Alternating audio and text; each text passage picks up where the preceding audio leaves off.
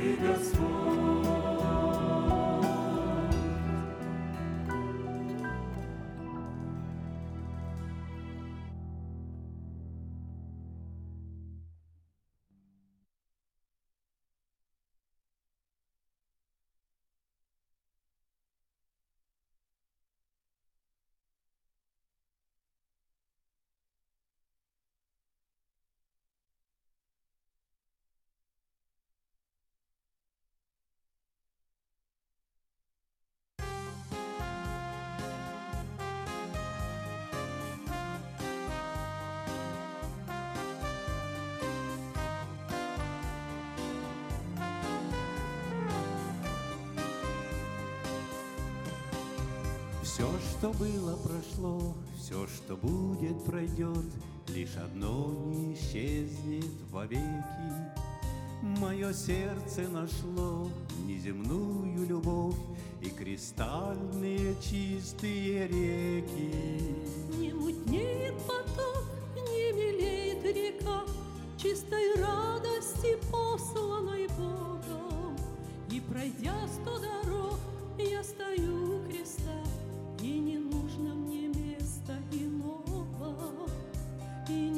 нужно мне места иного. Здесь надежда моя, здесь мой щит и оплот, Здесь завет заключен благодатный, Здесь любовью горя, умер тот за меня, Кто земной пылью не был запятнан, И его чистотой, и его красотой,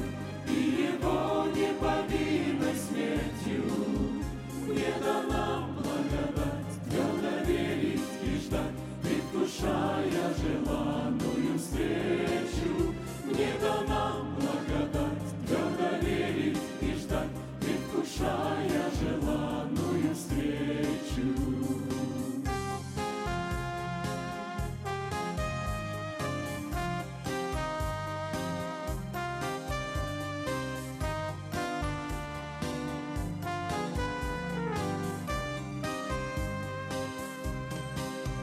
Там за гранью времен, за порогом земли, Где плывет голубое мерцание, Я найду тихий дом, где цветы и ручьи, И любви бесконечное сияние. Я узнаю его, я увижу глаза, те, которые каждый узнает.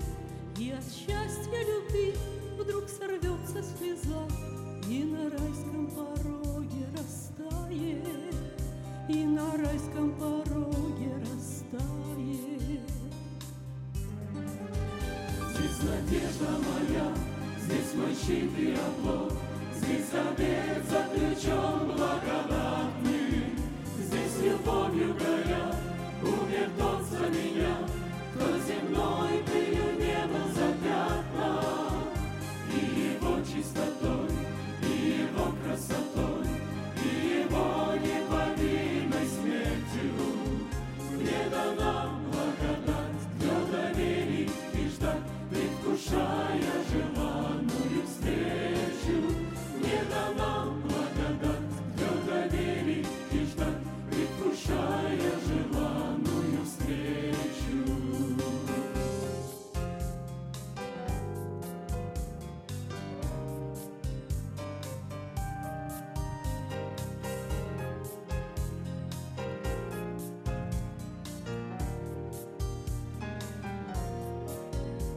Я узнаю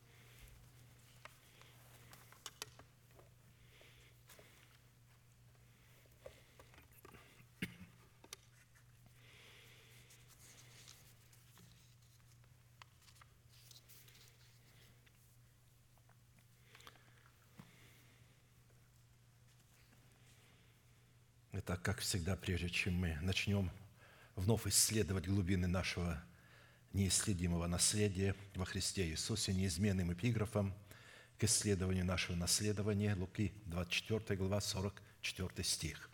«И сказал Иисус ученикам Своим, вот то, о чем я вам говорил еще бы с вами, что надлежит исполниться всему, написанному о мне в законе Моисеевом и в пророках и псалмах». Сказав эти слова, он стал восхищаться от них, и облако взяло его из вида их. Это были последние слова Иисуса, которыми он засвидетельствовал, что все, что было написано о нем, исполнилось. Учитывая, что церковь является телом Христовым, все то, что исполнилось для Иисуса, призвано исполниться и для нас. А посему, чтобы нам, как причастникам тела Христова – разделить со Христом исполнение всего написанного о Нем в Писании. Мы продолжим наше исследование в направлении нашей судьбоносной соработы с истинной Слова Божия и со Святым Духом, открывающим истину в сердце в том, что необходимо предпринять со своей стороны, чтобы получить право на власть, отложить прежний образ жизни, чтобы облечь свои тела в новый образ жизни – отложить прежний образ жизни ветхого человека и сливающего в обольстительных похотях, а обновиться духом ума вашего и облечься в нового человека, созданного по Богу в праведности и святости истины». Ефесянам 4, 22, 24. Это потрясающее предназначение и призвание для каждого чада Божия. И если чадо Божие – возродившись от семени слова истины, не уразумеет своего призвания, что оно не состоит в евангелизации, что оно не состоит еще в каких-то видах служения, не в упражнении даров Святого Духа. Оно состоит в том, что Бог ждет, чтобы мы принесли Ему плод. Но чтобы человек мог принести плод, его нужно как семя погрузить в смерть Господа Иисуса, чтобы он восстал в воскресении, вот в виде этого нового плода – и поэтому, чтобы отложить прежний образ жизни ветхого человека и сливающего в обольстительных похотях, необходимо погрузить себя в смерть Господа Иисуса Христа, чтобы законом умереть для закона. если человек не разумеет этого призвания, желает он этого, не желает, хочет он это слышать или не хочет, но Писание говорит, такой человек погибнет, его имя будет изглажено из книги жизни – но не войдет ни э, э, в Новый Святой Иерусалим, ни в небеса, ничто преданное мерзости и беззаконию. Ведь если человек не совлек себя ветхую натуру, ну как Бог будет принимать этого человека с ветхой натурой там? Он скажет, да, это же мой дух, моя ветхая натура вот умерла с телом, но и твой дух умрет, потому что задача твоего духа, моего духа – возрожденного от Бога состоит в том, чтобы спасти свою душу и установить свое тело. А для этого нашему духу надо соработать с обновленным мышлением так, чтобы разрушить державу смерти в нашем теле, чтобы изгнать из своего тела, связать его навечно и навсегда и бросить в преисподнюю ветхого человека, который является программным устройством павшего Херувима – который перешел, вот эта программа перешла нам через семя, тленное семя наших отцов. А посему для выполнения этой повелевающей заповеди, этого судьбоносного призвания задействованы три повелевающих и основополагающих требования – отложить, обновиться и облечься. И именно от выполнения этих трех судьбоносных повелевающих и основополагающих требований будет зависеть, обратим ли мы себя в сосуды милосердия или же в сосуды гнева. То есть каждый из нас стоит перед выбором. Он должен сам обратить себя либо в сосуд милосердия, либо в сосуд гнева. То, что мы родились от Бога, это не значит, что это законченное спасение. Мы родились от семени слова истины, и нам это нужно семя пустить в оборот, чтобы получить в оправдание и чтобы получить в собственность свое спасение. И если мы его не получим, мы обратим себя в сосуды гнева. А вернее, состоится совершение нашего спасения, которое дано нам в формате залога, обуславливающего залог нашего оправдания в дарованном нам спасении, которое в имеющихся трех требованиях необходимо пустить в оборот в смерти Господа Иисуса, чтобы обрести его в собственность в формате плода правды. В противном случае мы утратим оправдание, данное нам в формате залога навсегда, в силу чего наши имена, которые при заключении с Богом завета, крови завета, соли завета мира, в крещениях водою Духом Святым и огнем были записаны в книгу жизни, в формате данного нам залога навсегда будут изглажены с ней нашей жизни – в определенном формате мы уже рассмотрели процесс, содержащийся в первых двух требованиях, и остановились на процессе исследования третьего требования, а именно какие условия необходимо выполнить, чтобы посредством уже нашего обновленного мышления начать процесс обличения самого себя в полномочия славы своего нового человека, созданного по Богу во Христе Иисусе в праведности и в святости истины.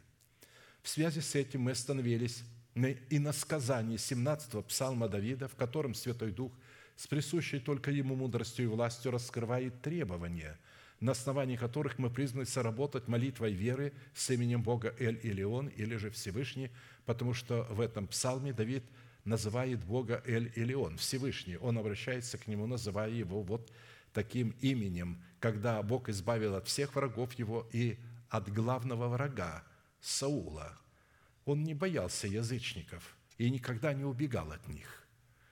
Он побеждал их, но он не мог бороться с Саулом. Он вынужден был убегать. Он не мог взять и уничтожить Саула. Он мог это сделать, у него были на это все возможности, все основания, и Бог предавал ему в руки Саула.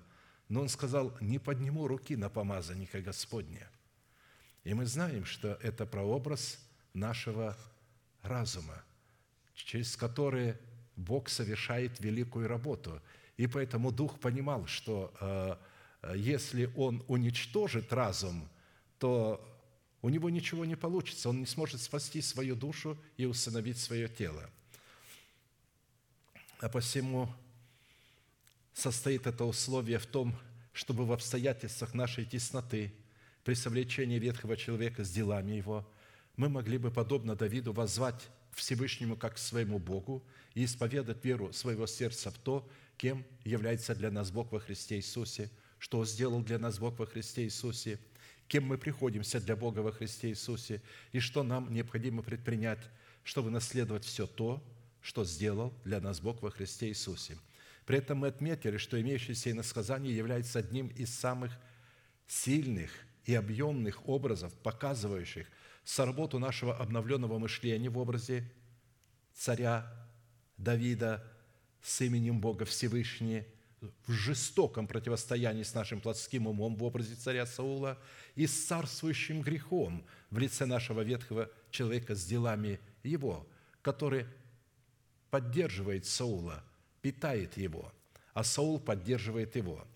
И чтобы посредством соработы нашей веры, с верой Божией, состоящей в том, кем является для нас Бог, что Он для нас сделал, кем мы для Него приходимся.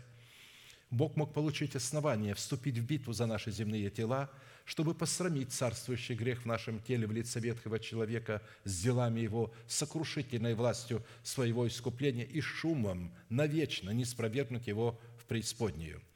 По своему характеру молитвенная песнь Давида содержит в себе три части, в которых представлен один из эталонов характера нашей правовой молитвы – присущий нам как царям, священникам и пророкам.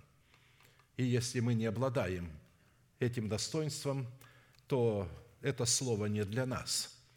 И вообще тогда мы не имеем права входить в присутствие Бога, поклоняться в духе и истине. К сожалению, миллионы христиан, они не знают, что такое поклонение в духе и истине. Спросите у Папы Римского – или у православного священника любой иерархии, что такое поклонение в духе истине, и они вам не ответят. Спросите у пасторов пятидесятнических, епископов, спросите у богословов, неважно кто, не баптисты, методисты, спросите их, и они вам не ответят. У них все эти места просто формулировки, и не больше. Спросите их призвание, и они скажут спасать мир. Все церкви нацелены спасать мир. Все церкви нацелены заполнить церковь людьми из мира. А Слово Божие нацелено на то, чтобы воспитать сыновей и дочерей, чтобы они могли выполнить свое призвание, совлечь ветхого человека с делами его, обновить свое мышление, и только тогда, имея обновленное мышление, они могут начать поклоняться в духе и истине, чтобы облекать себя в нового человека, свое тело. Поэтому первая часть определяет состояние Давида как воина молитвы, сердце его определяет – и это является основанием для правового статуса его молитвы, присущей царям, священникам и пророкам. Вторая часть раскрывает содержание этой правовой молитвы, присущей царям, священникам и пророкам, которая дает Богу основание избавить нас в образе Давида от руки всех наших врагов. Напомню, что достоинство царя состоит в нашем мышлении, обновленным духом нашего ума, что дает нам власть на право владеть эмоциональной с верой в нашем теле и вести ее под усы, как своего боевого коня. Достоинство священника дает нам право прибегать к Богу в достоинстве воина молитвы, входить во святилище, чтобы совершать правовое ходатайство за усыновление нашего тела искуплением Христовым. Достоинство же пророка дает нашему новому человеку право входить в довир, то есть в святое святых, дабы слышать голос Божий над крышкой золотого ковчега в своем сердце, а Богу это дает основание слышать голос нашего ходатайства и отвечать на него. В определенном формате мы уже рассмотрели первую часть и остановились на рассматривании второй части, которая раскрывает содержание правовой молитвы в восьми именах Бога Всевышнего. Все, что дает Бог человеку, Он дает через молитву. Общение с Богом происходит через молитву.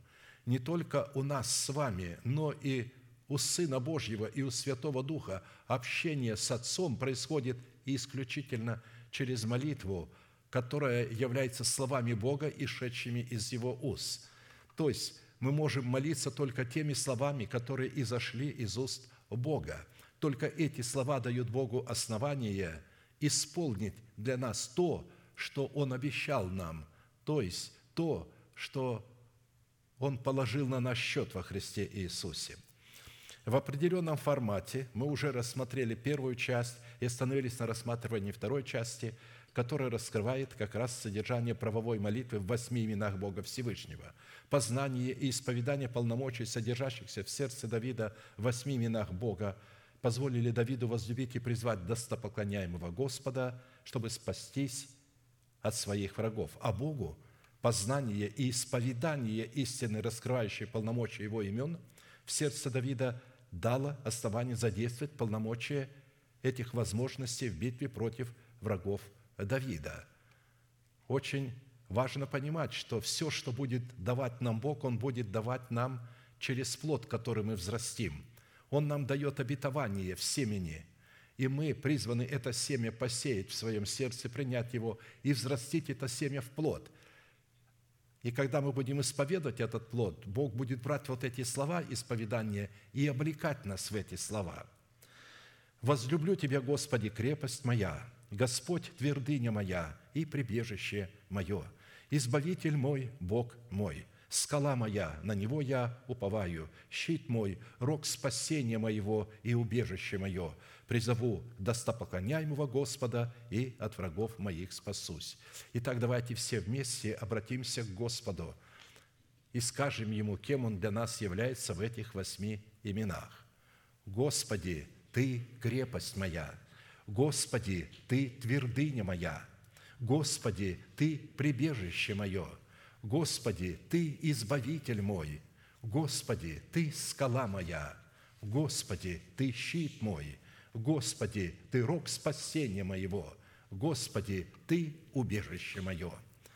Да услышит Господь эти слова и это исповедание, и да укрепит, и да соделает этими исповеданиями нас непоколебимыми в вере, и да приведет в исполнение эти полномочия этих имен, которые мы исповедали и которые находятся глубоко в нашем сердце – Итак, насколько это позволил нам Бог, исходя из меры нашей веры, мы уже рассмотрели свой наследственный удел во Христе Иисусе в полномочиях пяти имен Бога в достоинстве крепости, твердыни, прибежища Избавителя и живой скалы, и остановились на рассматривании нашего неследимого наследия или же удела во Христе Иисусе в имени Бога, состоящего в достоинстве нашего живого щита.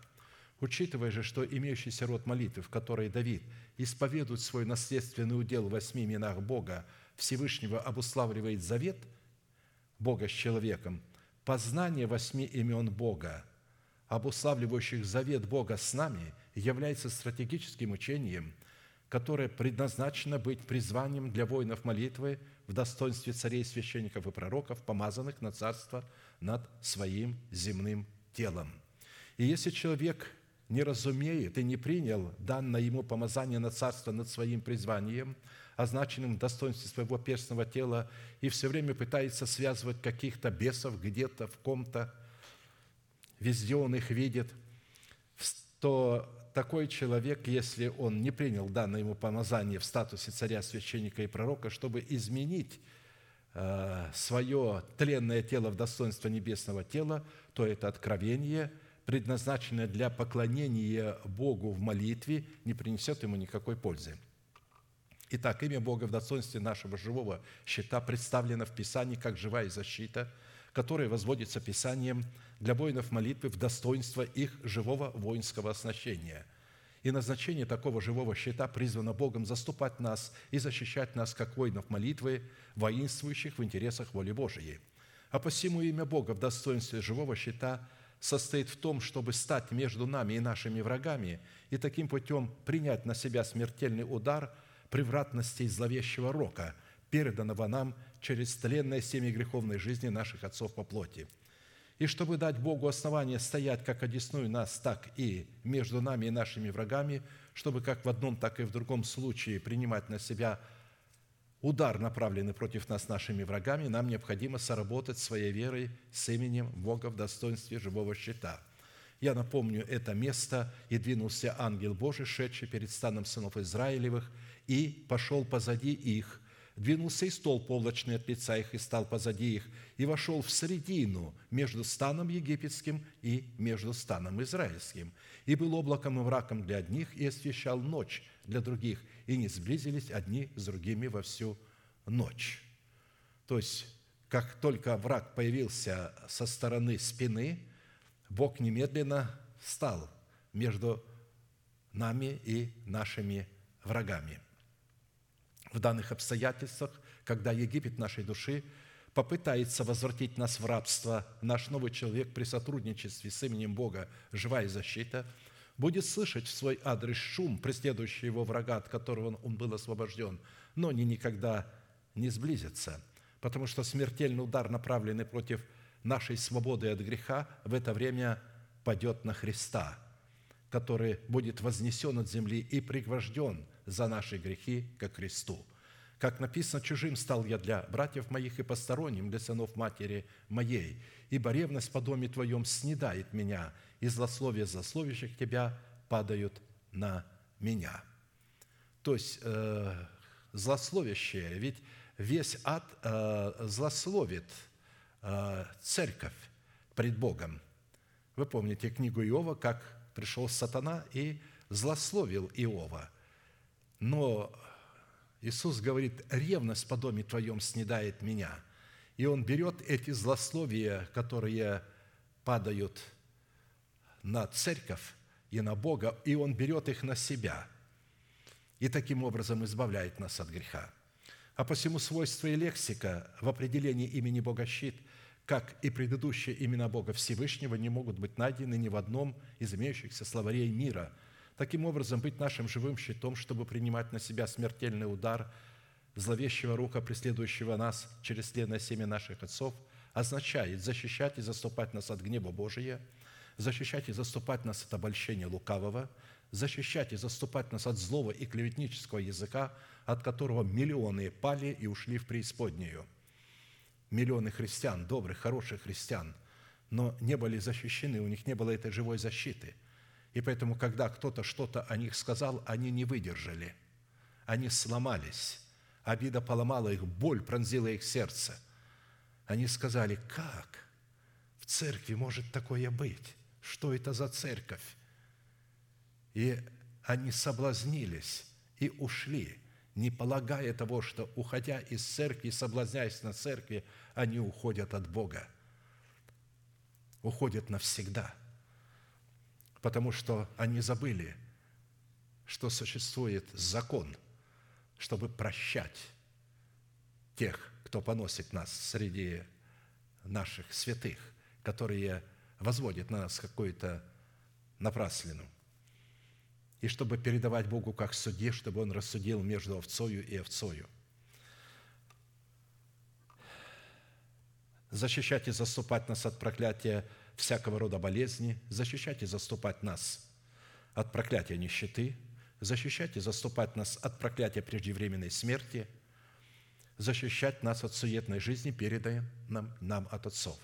Итак, исходя из перечня содержания такого заступничества и такой защиты от всякого рода имеющихся врагов, Святой Дух в данной молитвенной песне Давида в назначении имени, имени Бога щит сокрыл наследственный удел своего Сына, в котором и через которого всякий человек, сработая своей верой с верой Божией в имени Бога щит, призван был не только быть защищенным от своих врагов, но также и получать победоносную способность – так как э, щит воина молитвы – это не только средство защиты, но и средство нападения, чтобы сохранять и расширять прибыль, полученную нами от оборота серебра спасения, пущенного нами в оборот в смерти Господа Иисуса, которое состоит в усыновлении нашего тела, искуплением Христовым и является предметом обетования нетленной пищи.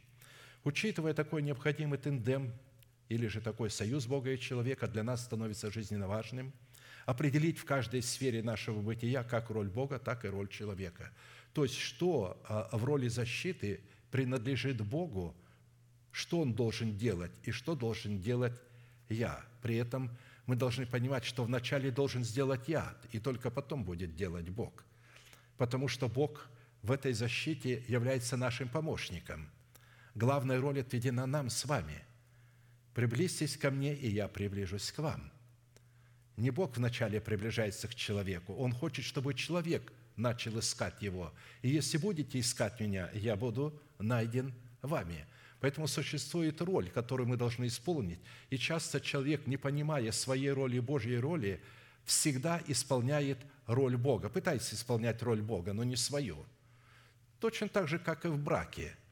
Муж пытается исполнять роль жены, а жена пытается исполнять роль мужа – я а, спрашивал иногда молодых после брака, что ты, сестра, а, а, запомнила? Она говорит, я запомнила, мужья, любите своих жен. Я говорю, а ты, брат, что запомнил? Жена да боится своего мужа. То есть он не свое помнит, он помнит, что она должна, она не помнит, кем она должна быть, свою ответственность, она помнит, что он. И поэтому она начинает от него требовать. У нее есть свое понимание – как он должен ее обеспечивать, как он ее должен любить, лелеять. И если он не знает, как это делать, или делает не так, как у нее здесь в ее головке а, фантазия это сложено, она обижается, плачет, тоскует, э, а он ходит и не знает, что делать. Либо наоборот, с мужем так случается, он не понимает, почему она так ведет. И, и это почему? Потому что роли неизвестны – не знает конкретно муж своей роли, жена своей роли, чадо Божие не знает свою роль, что он должен сделать, чтобы Бог мог защищать его. А посему мы решили рассмотреть четыре классических вопроса, какими определениями и свойствами Писание наделяет имя Бога в назначении Его славного имени щит, какое назначение в роли нашей защиты Бог отвел в Писании для себя – и какую роль возложил на нас, какие условия нам необходимо выполнить, чтобы дать Богу основание. То есть мы выполняем свою роль, свои условия, и таким образом даем Богу основание, чтобы Он позволил нам войти в неисследимое наследие Его имени в достоинстве живого щита нашей веры, чтобы этот щит стал работать в нашей жизни. По каким признакам следует испытывать самого себя на предмет того, что мы действительно соработаем нашей верой с верой Божией в достоинстве Его имени щит – при этом еще раз напомню, что все деяния Бога, связанные с нашей защитой, призваны производиться через соработу нашей веры с верой Божией, в которой обусловлены как роль Бога в функции нашего помощника, так и наша роль в функции ответственного лица. Это означает, что до тех пор, пока мы не выполним нашей роли, состоящей выше указанных трех требованиях, отложить прежний образ жизни ветхого человека. То есть Бог не будет нас защищать, когда мы будем совлекать с себя ветхого человека – потому что Он не защищал Христа на кресте, когда Он умирал. И когда мы в смерти Христа умираем, мы же умираем для ветхого человека, Он что будет защищать нас, чтобы мы не умерли от ветхого человека? А ведь это э, жестоко, очень жестокое противостояние, и Бог не будет защищать. Мы просто должны надеяться, что мы умрем, и мы восстанем – Христос сказал, «Я в третий день воскресну». И мы должны понимать, что то, что мы переживаем, вот эту жестокую муку и борьбу, она не будет длиться вечно, она пройдет. И мы восстанем в новом качестве. И вот когда мы восстанем в новом качестве, вот здесь Бог будет нам помогать. Поэтому до тех пор, пока мы не выполним своей роли, у Бога не будет оснований выполнять свою роль, чтобы разрушить державу смерти в нашем теле и на ее месте воздвигнуть державу жизни, совлекая с себя ветхого человека с делами его. Когда мы совлекли его, держава смерти остается, потому что держава смерти – это святость Господня, это закон Бога. Это не дьявол. Держава смерти – это не дьявол. Это святость Господня – и когда мы совлекли с себя ветхого человека, то тогда святость Господня уже не является нашим врагом, не осуждает нас, а наоборот защищает нас. И тогда она разрушает державу смерти. И тогда держава смерти заменяется на державу жизни, на державу благодати – не имея ясных и исчерпывающих ответов на эти вопросы, которые мы можем получить исключительно через наставление в вере тех человеков, которых поставил Бог, а не тех, которых мы выбрали, у нас не будет никакой возможности пустить в оборот серебро своего спасения в достоинстве имеющегося у нас залога, чтобы получить свое спасение в собственность в плоде правды, взращенного в едеме нашего духа. Это означает, что без неукоснительного и добровольного повиновения благовествуемому Слову человека, обладающему полномочиями отцовства Бога и его помощников, находящихся с ним в одном духе, у нас не будет никакой возможности получить прибыль в плоде правды от семени залога, пущенного нами в оборот. Как написано, «Ибо все обетования Божии в нем, то есть во Христе Иисусе, да и аминь, в славу Божию через нас». Апостол Павел говорит, все обетования Божии человек может получить только через служение апостолов. 2 Коринфянам 1.20. Только через апостольское служение. Апостол всегда евангелист, всегда пастор, всегда учитель, всегда пророк. А пророк, евангелист, пастор, учитель не всегда апостол. Потому что только апостолу дается семя. И то не всем – а некоторым апостолам. А остальные апостолы будут поливающими, будут брать у этого апостола.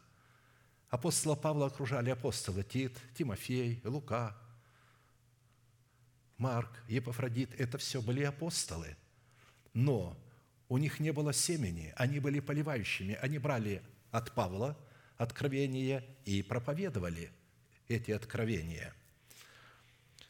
Итак, если при исследовании своего наследственного удела в достоинстве имени Бога щит мы будем рассматривать эти полномочия вне исповедания веры Божией, сокрытой в нашем сердце, то мы придем не к защите Бога, а к своей собственной погибели. Потому что Бог во всех своих владычественных и неизменных именах может являться уделом нашего наследия только в том случае, когда этот удел становится предметом исповедания веры сердца – формате истины, состоящей в достоинстве начальствующего учения Христова. И прежде чем получить право на власть исповедовать свой наследственный удел в имени Бога щит, как предмета веры своего сердца, необходимо заплатить цену за право быть учеником Христовым, сердце которого способно принимать семя насаждаемого слова и взращивать его, чтобы оно могло явить свои полномочия в плоде правды, выраженной в правосудии. И будем помнить, что только тот человек, который жаждет слышания Слова Божия, вникает в это Слово, живет этим Словом, пребывает в этом Слове, и это Слово пребывает в нем, сможет устоять в битве против древнего змея и избежать обольстительных сетей дьявола, чтобы наследовать усыновление своего тела искуплением Христовым. Если вы обратите внимание, то в великих вот этих евангелиционных собраниях нигде не делается ставка на слово, на проповедь. Делается на практику даров Святого Духа, на изгнание бесов. Шум такой стоит, все – человек выходит, непонятно, что говорит, говорит коротенькое слово, притом зачастую не раскрывает, просто лозунги говорит какие-то, и потом начинается шум, гам, а, а, идет, то есть сверхъестественная сила посещает людей, их как будто бы включают в резетку. Они дрожат. Я был на таких служениях и а, отмечал с удивлением необыкновенную сухость. Ничего не чувствую абсолютно – и когда посмотрел в глазах этого главного человека, это был Банихин, я ужаснулся, я увидел, знаете кого? Дьявола в глазах. Думаю, да не может это быть, Господь, что же это такое? Глаза его сверкнули, он посмотрел, я очень близко сидел. И рядом сидели люди вот так вот, дрожали, потому что это была сила, но я не чувствовал. Он махнул рукой, и вся аудитория э, ложилась Люди падали вокруг и рядом, а я стоял. Я не против был упасть, я хотел под воздействием сверхъестественной силы Божией упасть, но только чтобы это была сила Божия. Но я не падал. Мало того, я ощущал сухость и э, грусть, тоску, боль, и не понимал до определенного времени, что это такое, почему. И только потом мне Бог открыл – что этот человек лже-апостол. Он вообще не имеет слова, он не умеет, он не знает его, он не научен Слову Божьему. Он просто зарабатывает большие деньги. А люди что хотят? Эти толпы приходят не Слово Божие слушать, они его не ценят, им не надо, что он выходит говорить. Когда он говорит, они хотят, чтобы он скорее закончил то, что он начал говорить, и начал исцелять вот что они хотят, чтобы он начал молиться об исцелении. Они туда только ради этого и пришли. Они не пришли слушать Слово Божие, они пришли видеть чудеса, знамения, и это беда. Христос с грустью сказал, вы ищете меня не потому, что ели хлеб и насытили, не потому, что видели чудо, а потому, что ели хлеб и насытились. То есть они не увидели э, чудо Божьего Слова, что это Слово это сделало. Поэтому а надо обращать внимание на Слово Божие. Поэтому только тот человек, который жаждет слышания Слова Божия, вникает в Слово Божие, живет Словом Божиим, пребывает в Слове Божием, и Слово Божие пребывает в нем, сможет устоять в битве против древнего змея и избежать обольстительных сетей дьявола вот в этих э, евангелиционных э, мероприятиях, в практике даров Духа Святого, в помазаниях, в благословениях, в чудесах всевозможных – потому что этим будет сатана обольщать. Он будет иметь великую силу и будет производить эти ложные знамения. А посему без соработы нашей веры с полномочиями в имени Бога щит, сокрытыми в нашем сердце, в истине Слова Божия, мы не сможем угодить Богу, как написано, а без веры угодить Богу невозможно, а вера – это повиновение истине Слова Божия – ибо надобно, чтобы приходящий к Богу веровал, что Он есть, и ищущим Его воздает». В определенном формате мы уже рассмотрели первые два вопроса, остановились на рассматривании вопроса третьего. Какие условия необходимо нам выполнить, чтобы дать Богу основание, позволить нам войти в неследимое наследие Его имени в достоинстве живого щита веры? Три составляющие цену, дающие Богу основание позволить нам – войти в неследимое наследие Его имени в достоинстве живого щита нашей веры уже были предметом нашего исследования. Я напомню их. Первая составляющая цены, дающая нам власть на право входить в нетленное и неисследимое наследие Христа и Бога, содержащееся в полномочиях имени Бога щит, состояла в исполнении условия, дающего способность поклоняться Небесному Отцу в Духе и истине – Бог есть Дух, и поклоняющиеся Ему должны поклоняться в Духе и истине, ибо таких поклонников Отец ищет себе». Вторая составляющая состоит в условии принять гадитян, пришедших к нам в пустыню, чтобы представлять для нас полномочия в имени Бога в достоинстве живого щита веры. То есть с каждого колена пришли к Давиду люди, чтобы воцарить его в пустыню, потому что он убегал от Давида, он был в пустыне. И туда со всех колен Израиля самые смелые, самые мужественные люди э, э, пошли, воинственные люди. Это были войны, не пошли, это не простое население пошло. Пошли воины туда – и вот здесь говорится, что из гадитян, из колена Гадова перешли к Давиду в укрепление в пустыню люди, мужественные, вооруженные, воинственные, вооруженные щитом и копьем, лица, львиные лица их, и они быстры, как серны на горах. Третья составляющая цены, дающая нам власть на право входить в нетленное неследимое сокровище Христа и Бога, в имени Бога щит, чтобы принимать на себя удар, направленный против нас с нашими врагами, призвана состоять в выполнении условий для обретения правого сердца пред Богом. «Щит мой в Боге, спасающих правым сердцем». То есть Бог спасает только людей, у которых правое сердце. Если сердце человека неправое, Бог не может помогать ему. Щит Божий не может действовать и помогать. Человек будет кричать, но у него неправое сердце. А он думает, что правое, он должен знать по Писанию, каким образом обрести правое сердце. Ты не можешь обрести правое сердце до тех пор, пока ты находишься в состоянии душевности, пока ты младенец во Христе. Потому что как же у тебя будет правое сердце, если ты постоянно колеблешься, увлекаешься всяким ветром учения и слушаешь всех подряд, и тот, и тот, и тот. У тебя нет человека, поставленного Богом, который несет за тебя ответственность и которому ты подотчетен – ты не хочешь никому быть подотчетным, но слушаешь всех. Один пастор, которого я отлучил, сказал, я не проститутка, я не раскидываю ноги перед всяким мимо проходящим. И я говорю, это ты сказал. Если ты всех слушаешь, а это семя, когда ты слушаешь одного, то это законные брачные отношения – которого Бог поставил в церкви. А когда ты слушаешь из той церкви, из другой церкви, оттуда и отсюда, даже не понимая, кто эти люди.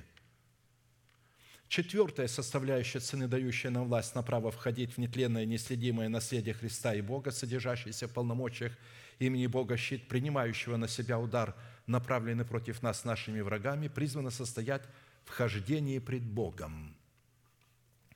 Повеление ходить пред Богом – встречается в Писании более 200 раз. Из чего следует, что это повеление возведено в достоинство завета между Богом и человеком, который обуславливает заповедь Господню, исполняя которую мы призваны наследовать жизнь вечную. В оригинале «ходить пред Богом» означает ходить в свете Слова, исходящего из уст Бога, ходить путем Господним, творя правду и суд, бодрствовать в молитве, приносить Богу плод правды – заповедовать детям своим и дому своему ходить путем Господним, приносить Богу жертву хвалы в плоде уст прославляющих Бога, воцарять в своем теле плод правды, облекать свое тело в плод правды, являть в плоде правды благость сосудом милосердия, являть в плоде правды строгость сосудом гнева. Вот что означает ходить пред Богом – преамбулой же к хождению пред Богом является необходимость через наставление вере познать, кем для нас является Бог, что сделал для нас Бог в плане нашего искупления от греха и смерти кровью креста Христова. И кем мы приходимся Богу во Христе Иисусе, и какие условия нам необходимо выполнить и не повреждать их первозданность, чтобы наследовать все то, что Бог завещал нам во Христе Иисусе – Хождение пред Богом представляет собой образ совершенства, присущего нашему Небесному Отцу, представленному в 12 основаниях стены Нового и Святого Иерусалима. Из множества мест Писания я приведу 12 составляющих, хотя их очень много. Это эталон хождения пред Богом, а посему будем иметь в виду, что за соблюдение заповеди, состоящей в хождении пред Богом, обещана великая награда, а за несоблюдение обещана наказание, погибель. При этом последовательность составляющих, которые я буду приводить, не имеет значения. Их можно менять местами, Каждая является составляющей как эталон хождения пред Богом. Первая составляющая эталон хождения пред Богом состоит в повиновении нашей веры, вере Божией, принять в добрую почву своего сердца семя, обетование, прогоняющего смерть из нашего тленного тела, чтобы взрастить его в плод Духа в имени Мафусала. Вы же не можете сразу плод э, этим плодом изгнать э, смерть из своего тела. Вначале нужно принять это семя в недра свои, в дух свой, взрастить его в плод Мафусала. И ходил Енох пред Богом по рождению Мафусала 300 лет. Это говорит о том, что до рождения Мафусала у него не было возможности ходить пред Богом. Поэтому Писание говорит, Енох жил 65 лет и родил Мафусала. И ходил Енох пред Богом по рождению Мафусала 300 лет. И родил сынов и дочерей. Всех же дней Еноха было 365 лет. И ходил Енох пред Богом, и не стало его, потому что Бог взял его – Бытие 5, 22, 24. Исходя из данного места Писания, только после рождения Мафусала Енох получил способность ходить пред Богом, что указывает на тот фактор, что до тех пор, пока повиновением нашей веры, вере Божией, благовествуемых нам словах, воздвижение Царства Небесного внутри нас, власть ветхого человека, живущего в нашем тленном теле, не будет упразднена путем рожденного нами Мафусала – у нас не будет никакой возможности и способности ходить пред Богом. Наградой за хождение пред Богом для Еноха стало его переселение к Богу. При этом таким образом, что он не видел смерти, ибо прежде переселения своего получил он свидетельство, что угодил Богу. И суть угождения Богу состояла в том, что хождение Еноха пред Богом являлось результатом послушания его веры вере Божией – и верою Енох переселен был так, что не видел смерти, и не стало его, потому что Бог переселил его. Ибо прежде переселения своего получил он свидетельство, что угодил Богу. А без веры угодить Богу невозможно, ибо надобно, чтобы приходящий к Богу веровал, что Он есть и ищущим Его воздает. А угодить можно только тогда, когда ты родишь Мафусала, когда плод правды взращенный в едеме нашего сердца, изгонит смерть из нашего сердца. Взращивание плода древа жизни в имени Мафусала, прогоняющего смерть в лице царствующего греха, живущего в нашем тленном теле в лице ветхого человека, призвано стать в нашем теле утренней звездой, взошедшей на небосклоне нашего духа, которая прежде нашего переселения с этой земли будет являться свидетельством того, что мы угодили Богу. Таким образом, во-первых, взрастить Древо жизни в едеме нашего сердца означает утвердить завет, заключенный между нами и Богом. Во-вторых, взрастить древо жизни в едеме нашего сердца означает воцарить в нашем сердце благодать Христову посредством праведности нашей веры, явленной в принятом нами обетовании, состоящем в воздвижении в нашем теле державы жизни и обличении нашего тела воскресения Христова. Как написано, дабы как грех царствовал к смерти – так и благодать воцарилась через праведность к жизни вечной Иисусом Христом, Господом нашим». Римлянам 5:21. То есть грех царствовал к смерти в нашем теле. Он был нашим мужем, поэтому и царствовал. А мы зависели от него. Мы понимали, мы не хотели грешить. Павел говорит, доброго, чего хочу делать, не делаю, а злого, чего не хочу, делаю. Потому что живет во мне нечто недоброе, злое. Что же делать? Надо принять семя Мафусала, взрастить его в плод Мафусала. В-третьих, взрастить древо жизни в едеме нашего сердца означает почитать себя мертвым для греха, живым же для Бога, называя несуществующую державу нетлением в нашем теле, как существующую. И это уже будет гарантом нашего восхищения. Вторая составляющая эталон хождения пред Богом, дающим Богу основание быть нашим живым щитом, принимающим на себя удар – направленный против нас нашими врагами, состоит в воцарении плода правды в именах трех сынов – Сима, Хама и Иофета. Ной же обрел благодать пред очами Господа. Вот житие Ноя. Ной был человек праведный и непорочный в своем роде. Ной ходил пред Богом. Ной родил трех сыновей – Сима, Хама и Иофета. Говорится, Ной ходил пред Богом И поэтому, а, то есть причина, почему он ходил пред Богом, мог ходить пред Богом, потому что он родил трех сынов – Сима, Хама и Афета, Бытие 6, 8, 10. А посему обретение Ноем благодати Божией пред очами Бога произошло в результате благодати Божией – воцарившийся в его сердце через его праведность и непорочность, дающий Богу в достоинстве своего имени щит принимать на себя смертельный удар, направленный против Ноя его врагами. Еще раз прочту это место. «Дабы как грех царствовал к смерти, так и благодать воцарилась через праведность к жизни вечной Иисусом Христом Господом нашим». Для Ноя Христос стал ковчегом, и он в смерти Господа Иисуса был погружен – и вот этот ковчег был погружен в бездну вод. И, как мы с вами говорили, это был обыкновенный прямоугольный ящик с тремя этажами. Представьте себе, как этот ящик могло бросать, когда сегодня есть волны-убийцы, которые достигают 100 метров высоты в океане. Возникают такие волны. А представьте себе, когда вся земля стала океаном, были отпущены все ветры, что было с этим маленьким ящиком – как его бросало. Ведь это был образ Христа, погружающийся в бездну вод, а он был внутри.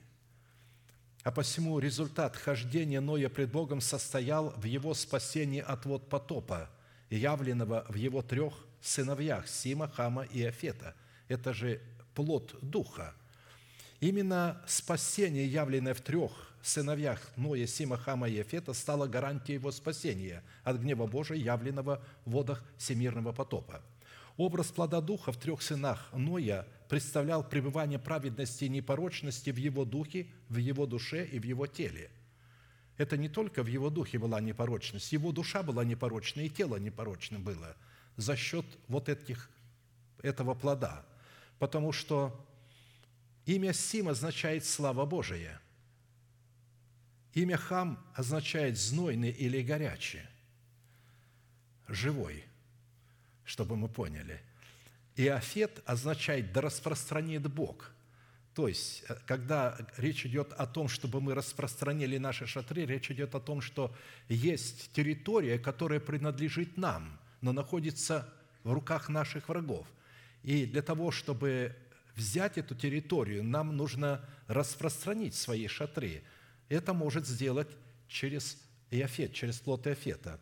Я напомню, праведность и непорочность сердца Ноя в плоде его духа в имени Сима, которая давала ему гарантию на спасение от всемирного потопа, состояла в том, что в сердце Ноя пребывала слава Божия в лице Христа, живущего в его сердце. Слава Божия – это образ нашего Духа, тайну, сокрытую от веков и родов, ныне же открытую святым Его, которым благоволил Бог показать, какое богатство славы в тайне сей для язычников, которое есть Христос в вас, упование славы, которому мы проповедуем, вразумляя всякого человека и научая всякой премудрости, чтобы представить всякого человека совершенным во Христе Иисусе. Колоссянам 1, 26, 28. Таким образом, сим – это слава Божия, которая была в духе. Это был плод духа. А праведность и непорочность сердца Ноя в плоде его духа в имени Хама, дающие ему гарантию на спасение от всемирного потопа, состояла в том, что в плоде Хама Ной принял обетование для своего тела в достоинстве державы жизни. Потому что быть горячим означает быть живым для Бога и мертвым для греха – что буквально означает, что Ной почитал себя мертвым для греха, живым же для Бога, называя несуществующую державу жизни в своем теле как существующую. Вот что такое хам. Э, на русском языке это неблагозвучное имя, но э, это живой, горячий. «Знаю твои дела, ты не холоден, не горяч. О, если бы ты был холоден или горяч, но как ты тепл, а не горяч и не холоден, то извергну тебя из уст моих.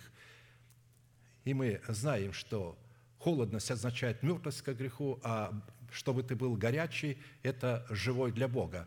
А когда человек теплый, то он и не для Бога, и не для дьявола не поймешь. Но у Бога нету Швейцарии. Ты должен зависеть от Него. Праведность и непорочность сердца Ноя в плоде его духа, представляющего его распространение в имени Иофета и дающего ему гарантию на спасение от всемирного потопа, состояла в том, что Ной в плоде своего духа в имени Иофета вселился в шатры Сима. Вследствие вселения Иофета в шатры Сима, Ханан, сын Хама, становится рабом Иофета. Благословен Господь Бог Симов, Ханан же будет рабом ему. Да распространит Бог Иофета, и да вселится он в шатрах Симовых. Ханан же будет рабом ему. То есть, а, Иофет вселяется в шатры Симовы, и Ханан становится рабом его, рабом Иофета. Распространение или же вселение Иофета в шатры Симовы – это сотрудничество нашего обновленного мышления, обуславливающего разумную сферу нашей души в имени Иофета с умом Христовым в имени Сима, обуславливающим разумную сферу нашего духа – то есть, когда э, вселяется, начинается работать с Духом наш разум обновленный, то таким образом он вселяется в шатры э, Сима, вот в эту славу, он в дух, он проникает в свой дух своим разумом, вот в эту истину и живет по этой истине. И тогда тело становится его рабом. То есть Ханаан, прообраз тела, становится рабом Иофета. То есть не э, дух управляет телом, а душа управляет, разум управляет телом. А посему господство Иофета над Хананом, сыном Хама, это воцарение нашего обновленного мышления над эмоциональной сферой нашей души, которая в достоинстве князя Божия жезлом своих уст призвана было управлять нашим эмоциональным конем – то есть хам – это эмоциональный конь, которым надо управлять. А управлять наш разум может только тогда, когда он вселится в шатры Симовы. То есть, когда он будет сработать э, с мышлением своим обновленным, э, с разумом нашего духа. С одной стороны, благодаря наличию плода правды Ноя в именах трех своих сыновей, Бог получил основание дать Ною откровение, исполняя которое Ной унаследовал спасение для своего дома. А с другой стороны, благодаря наличию плода правды Ноя в именах своих трех сыновей Ной осудил весь мир и сделался наследником праведности по вере. Мы говорим о том, как ходить пред Богом, что не может ходить человек пред Богом, если он не принял обетование для своего тела, для своей души и для своего духа. Если ты говоришь, что ты спасен, то спасен твой дух, а твоя душа еще не спасена. Если бы она была спасена, она бы вела себя как спасенная – а она же не ведет себя как спасенная. У нее есть зависть, сварливость, она завидует, она делает то, другое, и ты сам видишь, что с тобой что-то не в порядке. А вот когда все три субстанции нашего человеческого естества, дух, душа и тело, становятся непорочными пред Богом, вот тогда мы можем ходить пред Богом. Вот благодаря рождению этих трех сыновей, взращиванию этого плода правды, Ной мог ходить пред Богом, и поэтому Бог спас его от великого потопа. Мы рассматриваем, что такое хождение пред Богом. Третий составляющий талон хождения пред Богом, дающим Богу основание быть нашим живым щитом, потому что Он не будет защищать нас, если мы не ходим пред Ним. Это необходимость, подобно Аврааму, принести Богу плод правды, состоящий в отделении им, в оставлении им своего народа, дома своего отца и своей души, чтобы ступить с Богом в завет, состоящий в обрезании. И сказал Господь, утаю ли я от Авраама, что хочу делать? От Авраама точно произойдет народ великий и сильный, и благословятся в нем все народы земли. Ибо я избрал его для того, чтобы он заповедал сынам своим и дому своему после себя ходить путем Господним, творя правду и суд, и исполнит Господь над Авраамом, что сказал о нем». То есть ходить путем Господним – это ходить пред Богом. Следует сразу сделать ударение на том, что, исходя из свидетельств Писания, сынами Авраама и домом Авраама может являться всякий человек, ходящий по следам веры Авраамова, независимо от сословия, народа, племени, языка, мужского пола и женского пола. Авраам был 99 лет, и Господь явился Аврааму и сказал ему, «Я Бог всемогущий, ходи предо мною». То есть, обратите внимание, когда уже ему было 99 лет, Бог призвал его ходить перед ним. Это говорит о том, что до этого он пытался ходить пред Богом, но у него не получалось. «И будь непорочен, и поставлю завет мой между мною и тобой». Видите, он еще не поставил завета, ему уже 99 лет. Одни заветы он с ним заключил, но здесь речь идет о другом завете. «И весьма-весьма размножу тебя». И пал Авраам на лицо свое. Бог продолжал говорить с ним и сказал, «Я, вот завет мой с тобою.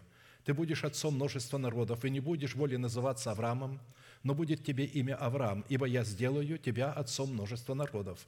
И весьма-весьма расположу тебя, и произведу от тебя народы, и цари произойдут от тебя, и поставлю завет мой между мною и тобою, и между потомками твоими после тебя в роды их. Завет вечный в том, что я буду Богом твоим и потомком твоих после тебя, и дам тебе и потомкам твоим после тебя землю, по которой ты странствуешь, всю землю хананскую во владение вечное, и буду им Богом. И сказал Бог Аврааму, ты же соблюди завет мой, ты и потомки твои после тебя в рода их.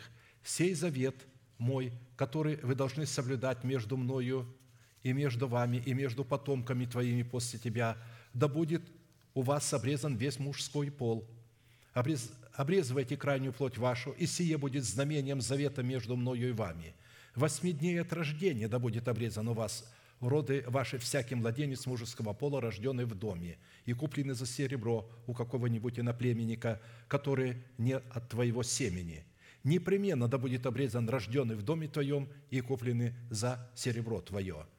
И будет завет мой на теле вашим заветом вечным. Не обрезано же мужеского пола, который не обрежет крайней плоти своей, истребится душа-то из народа своего, ибо он нарушил завет мой». И куплены за серебро у какого-нибудь иноплеменника. Кто это а, а, образно может быть куплен за серебро у какого-нибудь иноплеменника? Что в нашем естестве является иноплеменником? Потому что а, наш дух, он сродни Богу, а вот наша душа и наше тело – это иноплеменники. Их надо купить и их надо обрезать не согласившись с предначертанием Бога в том, что Авраам сделан Богом, отцом множества народов, и что в имени Авраама благословятся все народы земли, Израиль в своем большинстве возгордился и впал в непокорность, чем и вызвал на себя гнев Бога, потому что они не признали, что Авраам является отцом множества народов. Они говорили, он, он является отцом только Израиля, только евреев – ведь, исходя из постановления Божия, причастность всякого человека к семени Авраама призвана была определяться не происхождением от плоти Авраама, а происхождением от веры Авраама, утвержденной Богом в обрезании, не только крайней плоти, но и в обрезании крайней плоти сердца, позволившей Аврааму ходить пред Богом. Вот у Господа Бога твоего небо и небеса небес, земля и все, что на ней. Но только отцов твоих принял Господь и возлюбил их, и избрал вас, семя их после них из всех народов, как ныне видишь. Итак, обрежьте крайнюю плоть сердца вашего и не будьте впредь жестоковыйны». Видите? Он говорил о крайней плоти сердца, не только о Ибо Господь Бог ваш есть Бог богов и владыка владык, Бог великий, сильный и страшный, который не смотрит на лица и не берет даров, который дает суд сироте и вдове и любит пришельца, и дает ему хлеб и одежду». А вот одно из мест Писания, содержащееся в Новом Завете, которое однозначно свидетельствует о том, что израильтянами могут именоваться и быть не плотские дети, а только дети обетования, потому что имя Израиля означает «воин молитвы», который позволяет Богу бороться вместе с собою в молитве против смертельной угрозы своей нераспятой плоти в лице Исава. А посему, получив имя Израиль, Иаков стал называться воином молитвы – не то, чтобы Слово Божие не сбылось, ибо не все израильтяне, не все те израильтяне, которые от Израиля, и не все дети Авраама, которые от семени его, но сказано в Исааке наречется тебе семя, то есть не плотские дети суть дети Божии, но дети обетования признаются за семя. Исходя из имеющейся констатации, категория людей, которая сделала свою ставку на свое происхождение от Авраама по плоти, определяется в Писании Христом детьми дьявола – которые бросили вызов оправданию по вере и убили долгожданного Израилем Мессию, распяв его на позорном кресте. И когда Пилат, наместник и прокуратор Рима в Иерусалиме, попытался спасти Христа от крестной смерти, умыв пред иудеями свои руки в знак того, что он невиновен в крови всего человека, они единодушно ответили ему, кровь его на нас и на детях наших. Вот один из диалогов Христа с иудеями. «Знаю, что вы семя Авраамова, однако ищете убить меня, потому что слово мое не вмещается в вас. Я говорю то, что видел у отца моего, а вы делаете то, что видели у отца вашего». Сказали ему в ответ, «Отец наш есть Авраам». Иисус сказал им, «Если бы вы были дети Авраама, то дела Авраамовы делали бы. А теперь ищите убить меня, человека, сказавшего вам истину, которую слышал от Бога. Авраам этого не делал. Вы делаете дела отца вашего. На это сказали ему, мы не от любодеяния рождены, одного отца имеем Бога. Иисус сказал им, если бы Бог был отец ваш, то вы любили бы меня, потому что я от Бога и шел, и пришел. Ибо я не сам от себя пришел, но Он послал меня – Почему вы не понимаете речи моей? Потому что не можете слышать слова моего. Ваш отец – дьявол, и вы хотите исполнять похоти отца вашего. Он был человек-убийца от начала и не устоял в истине, ибо нет в нем истины. Когда говорит он ложь, говорит свое, ибо он лжец и отец лжи. А то, что Авраам соделан Богом Отцом для всякого верующего – в Иисуса Христа от всякого колена, из всякого колена и языка, и народа, и племени, подтверждается многими местами Писания, так Авраам поверил Богу, и это вменилось ему в праведность. Познайте же, что верующие – суть сыны Авраама, и Писание, провидя, что Бог верою оправдает язычников, предвозвестило Аврааму, «В тебе благословятся все народы». Итак, верующие благословляются с верным Авраамом – а все утверждающиеся на делах закона находятся под клятвою, как написано, проклят всяк, кто не исполняет постоянно всего, что написано в книге закона. А что законом никто не оправдается пред Богом, это ясно, потому что праведный верою жив будет, а закон не по вере, но кто исполняет его, тот жив будет им – Христос искупил нас от клятвы закона, сделавшись за нас клятвою. Ибо написано «проклят всяк висящий на древе, дабы благословение Авраамова через Христа Иисуса распространилось на язычников, чтобы нам получить обещанного Духа верою. Ибо все вы сыны Божии по вере во Христа Иисуса, все вы во Христа крестившиеся во Христа облеклись. Нет уже иудея, ни язычника, ни раба, ни свободного, нет мужского пола, ни женского, ибо все вы одно во Христе Иисусе – если же вы Христовы, то вы семя Авраамова и по обетованию наследники. Четвертая составляющая эталон хождения пред Богом, дающим Богу основание быть нашим живым щитом, принимающим на себя удар, направленный против нас нашими врагами, состоял необходим, в необходимости взыскать Господа, поступать по заповедям Его, а не по деяниям израильтян, которые на самом деле таковыми не являлись.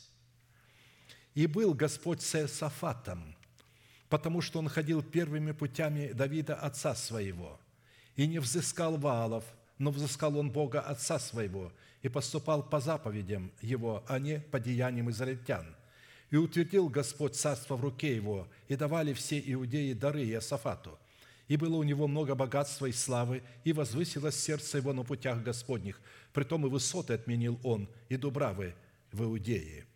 Итак, мы здесь видим, что хождение пред Богом у Иосафата выразилось то, что он ходил путями отца своего Давида или же путями Господними. Ходить путями отца своего в лице человека, облеченного полномочиями отцовства Бога, который обладает способностью насаждать семя истины, обуславливающего Царство Небесное внутри нас, означает пасти мысли своего Отца – то время как взыскать Господа означает взыскать пути своего Отца. При этом глагол «взыскать» означает заботиться, печься, хранить, ухаживать, расспрашивать, разыскивать, обнаруживать, быть найденным в Боге. То есть речь идет по отношению к мыслям Отца. В результате того, что мы будем пасти мысли своего Отца, Бог утвердит царство в нашей руке в пределах нашего естества.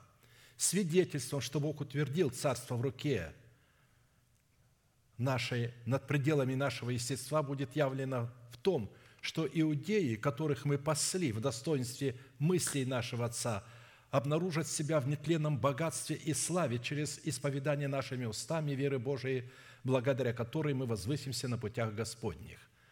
То есть вот иудеи, то есть вот когда мы будем исповедовать вот эту славу, это и есть то богатство, которое иудеи приносили Иосафату, потому что он утвердился на путях Господних.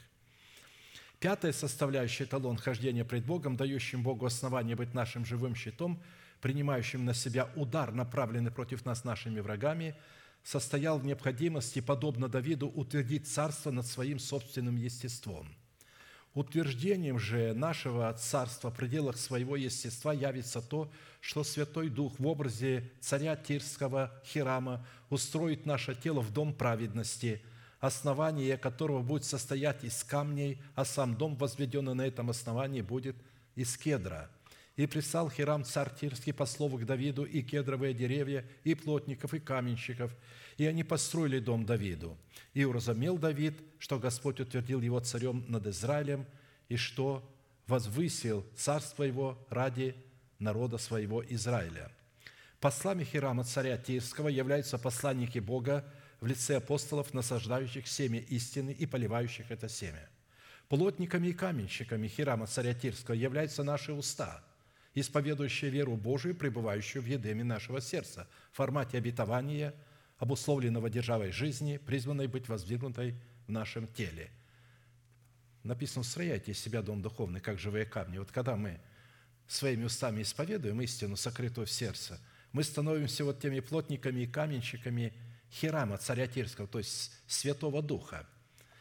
Строительными же материалами в образе камней, положенных в основании Дома праведности, является учение апостолов и пророков, имея самого Иисуса Христа краеугольным камнем – Итак, вы уже не чужие и не пришельцы, но сограждане святым и свои Богу, быв утверждены на основании апостолов, то есть на основании учения апостолов и пророков, имея самого Иисуса Христа краеугольным камнем, на котором все здание, слагаясь стройно, возрастает в святый храм в Господе, на котором и вы устрояетесь в жилище Божие Духом. Ефесянам 2, 19, 22.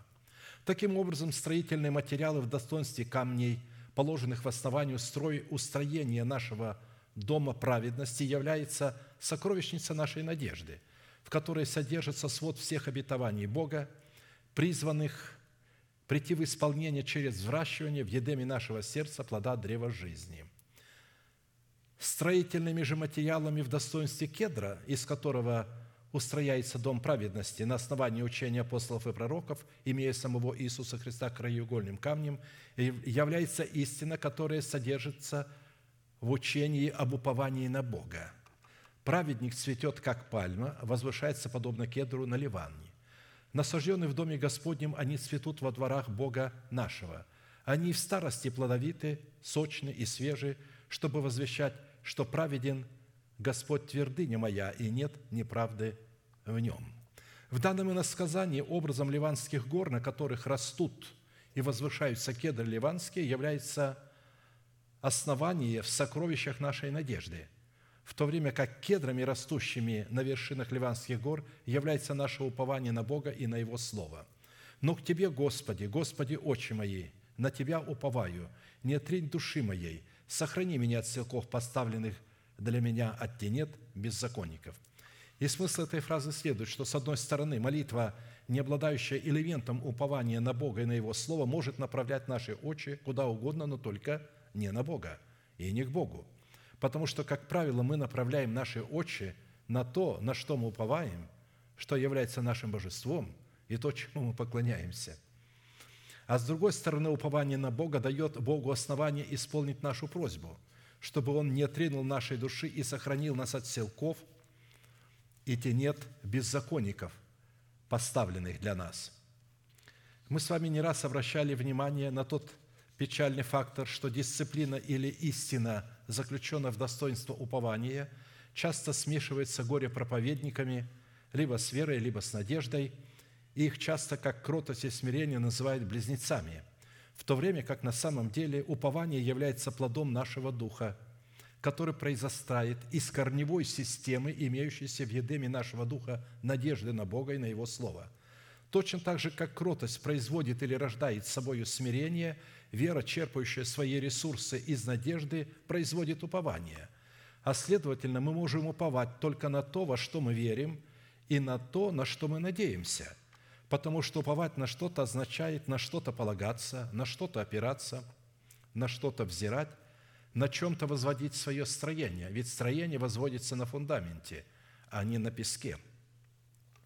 И этим чем-то должен являться некий фундамент или некое основание надежды, состоящее из определенных составляющих, в состав которых входит комплекс всех обетований. А посему фраза «уповать на Бога» означает полагаться на Бога, опираться на Бога, благодарить Бога, взирать на Бога, являть свою веру и надежду на Бога, возводить строение на Боге, делать Бога и Его Слово своей опору и подкреплением, делать Бога и Его Слово своим убежищем, своим прибежищем и своей защитой.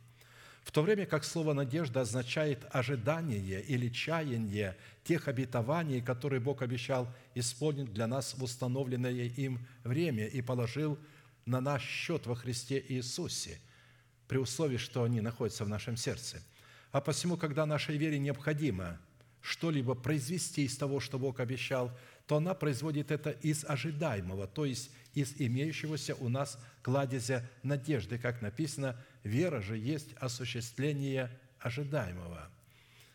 Как написано, вера же есть осуществление надежды.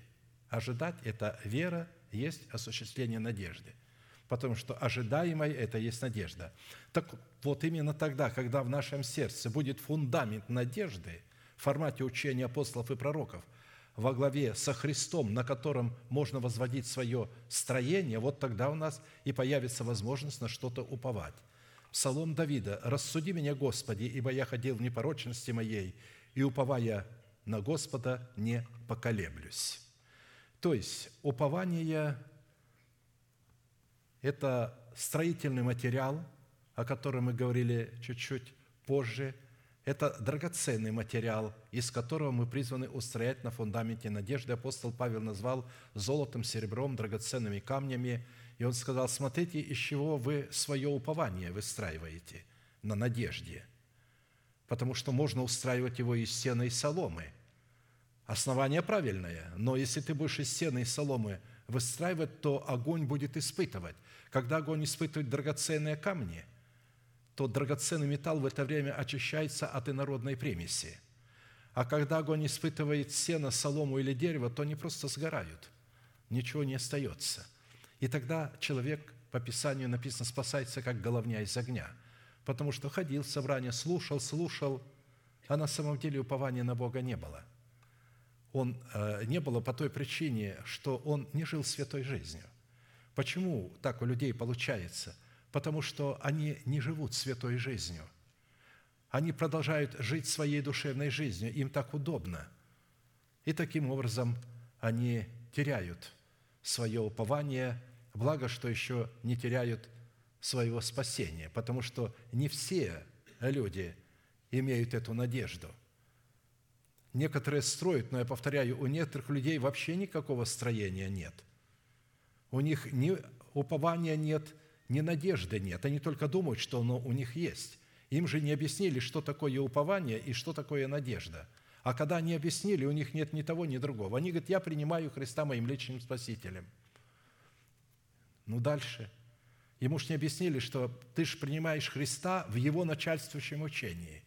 Он говорит, если вы меня приняли, меня любите, ну, истину мою, соблюдайте, заповеди мои соблюдайте – а они не знают эти заповеди.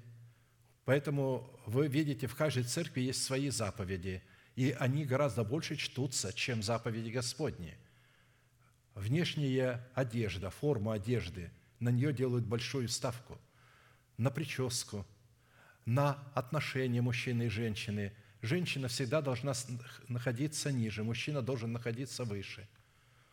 Поэтому эти олухи при сочетании говорят, если ты увидишь, жене говорят, что твой муж отстает духовно от тебя, ты немножко придержись, дай ему возрасти, не, не иди вперед, потому что все равно он является твоим пастором.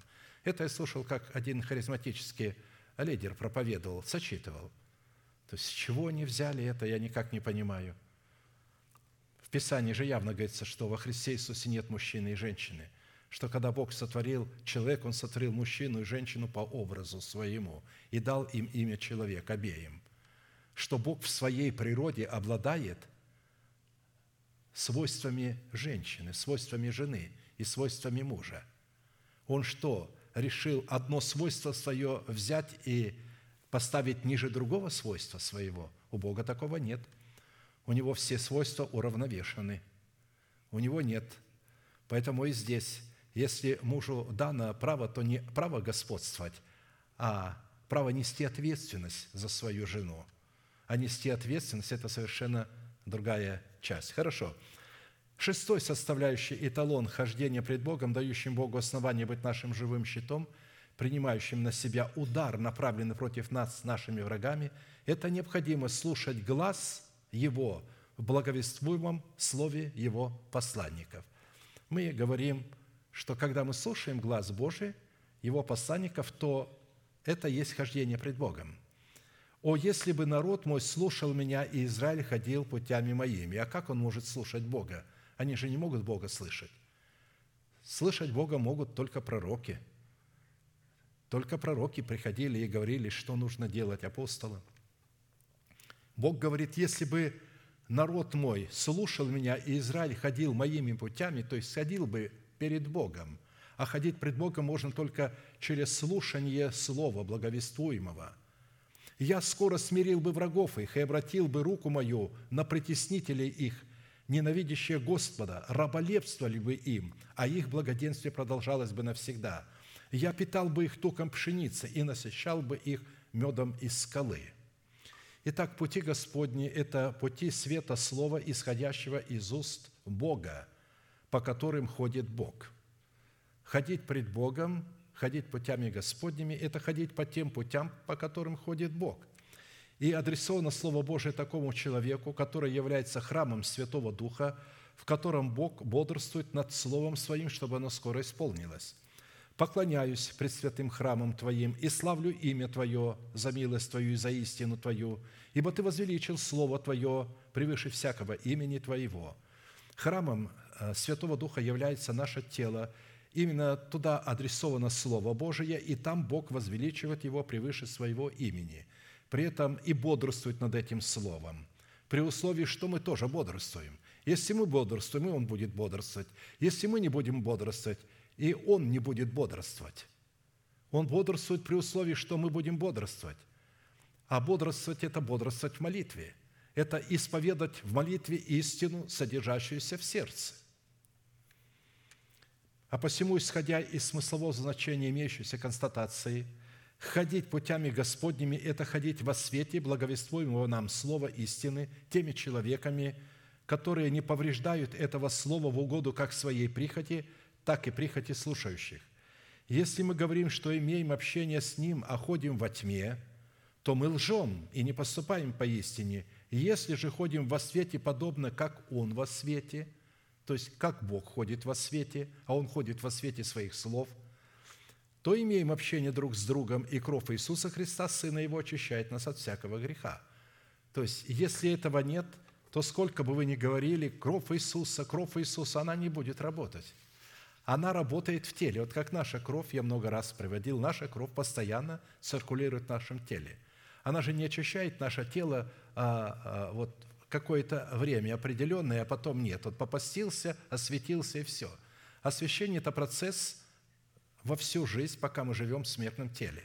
И нам постоянно нужно иметь вот это освящение. Но люди думают, что им надо осветиться в какой-то срок. Такого не происходит. Кровь Иисуса работает в теле. Нужно найти такое тело, такую церковь, в которой присутствует Господь, где есть Его порядок – и где есть человек, которого поставил Бог. Вот там кровь Иисуса будет очищать человека через общение друг с другом. В другом же собрании, где такого понимания нету, там нету возможности людям получать возможность очищаться от грехов кровью Христовой через общение друг с другом.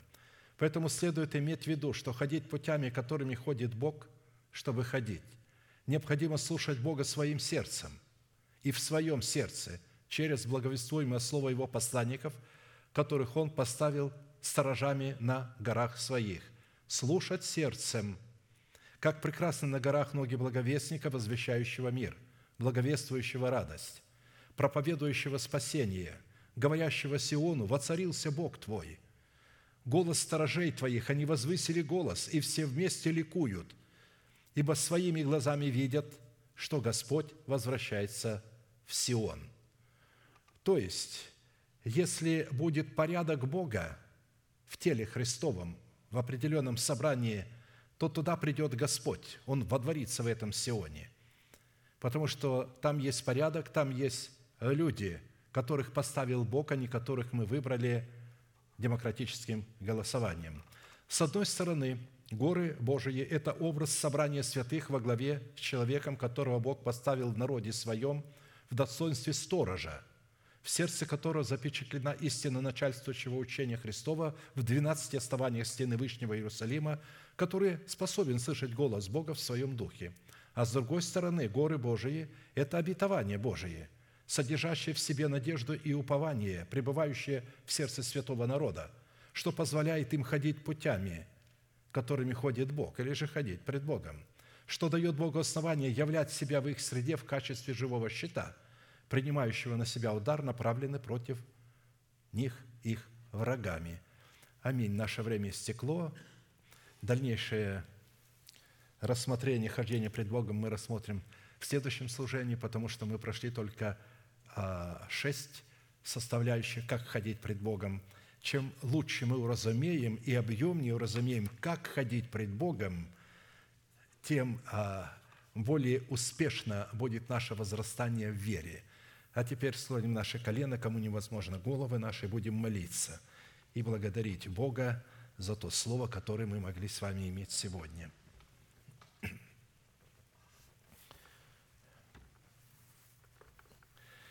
Небесный Отец, во имя Иисуса Христа, я благодарю Тебя вместе с народом Твоим, что Ты стал нашим живым щитом, потому что Ты научил нас ходить путями Твоими – и показал нам, как ходить пред лицом Твоим, как ходить во свете Твоего Слова,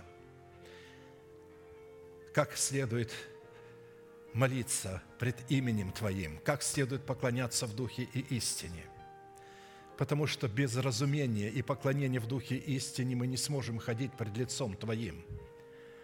Потому что Ты дашь спасение только тому народу, который ходит пред лицом Твоим. И только те люди наследуют – установление своих тел, которые ходят пред Тобою. Мы благодарим Тебя за эти представленные образы, эталоны, что Ты явил в Слове Твоем.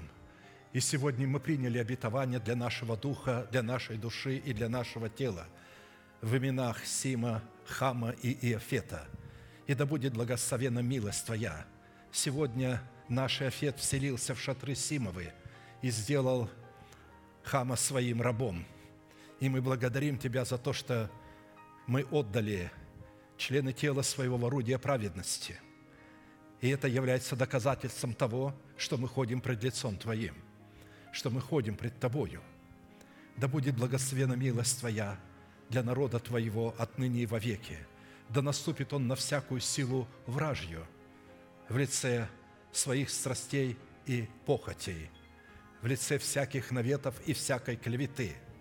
Да не обращает он на это внимания, да взирает он на невидимое, сокрытое в его сердце, которое вскоре станет видимым, потому что Бог скоро соделает это видимым для всех народов и для всех племен. И мы благодарим Тебя за это славное обетование, которое мы сокрыли в сердце своем. Да будет оно взращена в полноту возраста Христова. И мы благодарим Тебя и поклоняемся пред Тобою, великий Бог, Отец, Сын, Дух Святой. Аминь. Отче наш, сущий на небесах, да святится имя Твое, да приедет Царствие Твое, да будет воля Твоя и на земле, как и на небе. Хлеб наш насущный подавай нам на каждый день, и прости нам долги наши, как и мы прощаем должникам нашим. И не введи нас во искушение, но избавь нас от лукавого, ибо Твое есть царство и сила и слава во веки. Аминь. Ближе Господь к Тебе –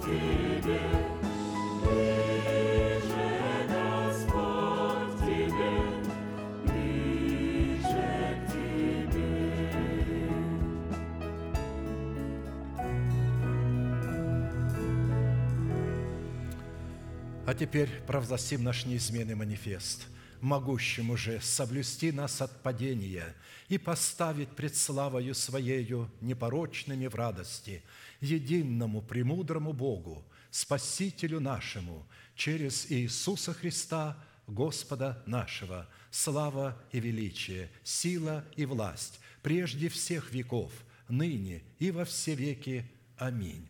Наше служение – будет продолжено с 10 до 12 молитва бдения, следующее служение – воскресенье в 12 часов дня. А теперь с миром Божьим да благословит вас Господь в пути вашим и жилищах ваших.